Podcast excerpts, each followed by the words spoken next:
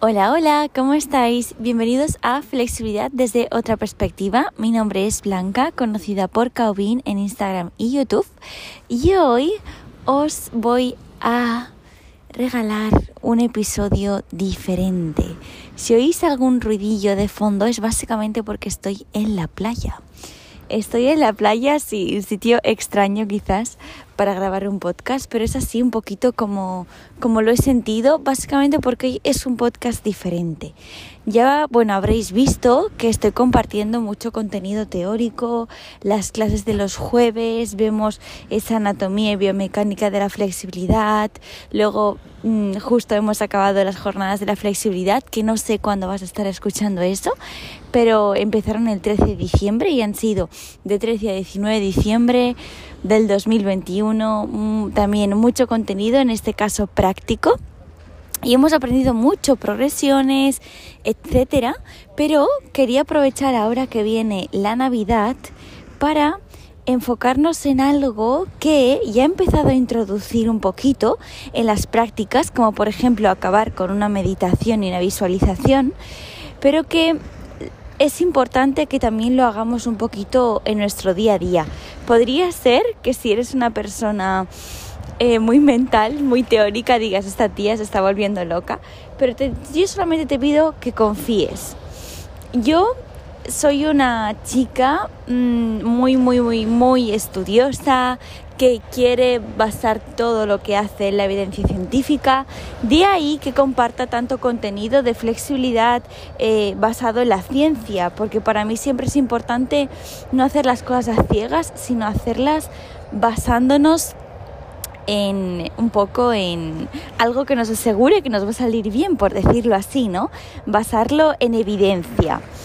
Pero he sentido que hay una gran parte de progresar en la flexibilidad, bueno, y en general, en todo lo que hagamos básicamente, que se escapa un poco de, de ese aspecto y a veces es también lo que marca la diferencia entre personas que logran lo que quieren y personas que no y sobre todo es la mentalidad. La mentalidad para mí ha sido una de las áreas menos trabajadas, por ejemplo, en la danza, cuando yo me dedicaba mm, para ser bailarina profesional y realmente fue una de las que yo vi que marcaba también la diferencia entre esas eh, compañeras y compañeros que yo tenía que progresaban y los que no.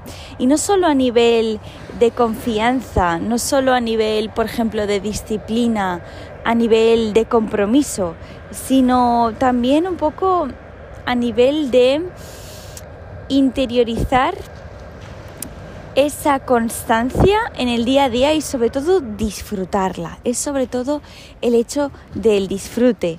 Muchas veces nos ponemos mm, objetivos y estamos súper motivados y motivadas, pero eso es así, cada cuerpo a veces tiene, tiene su ritmo y normalmente lo que sucede es que no somos todo lo constantes que queremos y yo es lo que he visto claramente en mi experiencia y mis alumnas.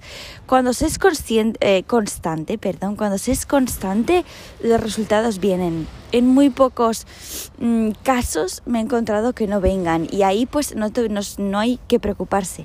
Se hacen diferentes ajustes en los ejercicios, progresiones, etcétera siempre hay alguna manera de ese clic que a esa persona le funcione para lograr lo que quiere.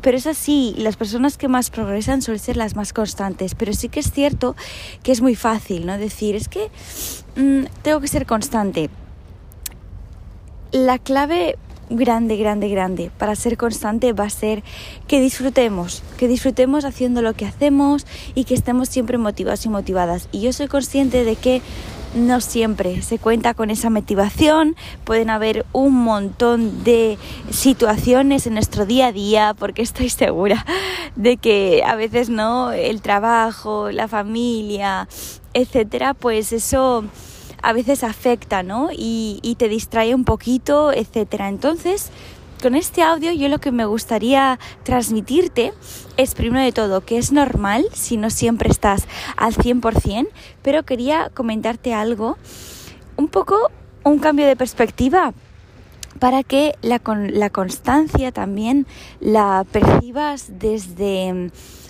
otra, otra visión, por decirlo así, como de otro plano. ¿A qué me refiero?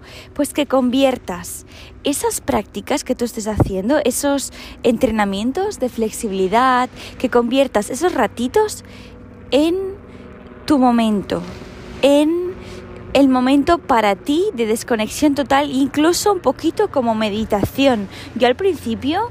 Mmm, pensaba que meditar era sentarse, poner la mente en blanco y punto.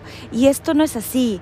Muchas veces un entrenamiento de flexibilidad, de contorsión, de invertidas, puede ser meditativo porque en ese momento conectas al 100% con lo que estás sintiendo, eh, activas esa escucha interna de las sensaciones e incluso te puedes dar cuenta de tensiones que están en X punto de tu cuerpo, que muchas veces esas tensiones también vienen por situaciones emocionales y como trabajando, manteniendo los estiramientos, sobre todo respirándolos, esas tensiones se van liberando y a veces acabas las sesiones como ligera, como ligero que ha habido un cambio incluso en la mirada. Es muy fuerte y a mí muchas veces eh, yo soy muy intensa y a veces mm, estoy mucho tiempo sin escucharme y trabajo mucho y trabajo mucho y yo lo que a veces digo no es que voy a explotar en confeti de lo agobiada que estoy.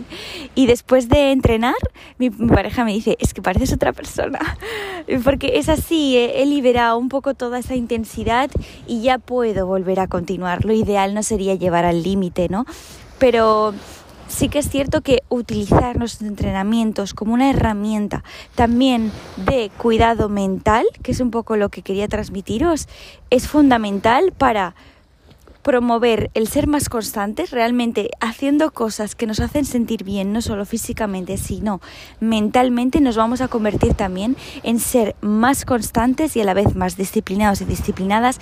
Y ahí también van a venir los progresos. Es decir, fíjate el engranaje, gracias a disfrutar entrenando y sobre todo que te ayude tanto a nivel emocional como físico, como mental, incluso como energético, si crees en un poquito más allá en la energía, eso va a propiciar que tú quieras incluir más sesiones de estas en tu día a día, vas a ser más constante, vas a ser más disciplina disciplinada, vas a subir el nivel, vas a poder hacer más progresiones y así vas a acabar consiguiendo todos los objetivos que te vayas proponiendo.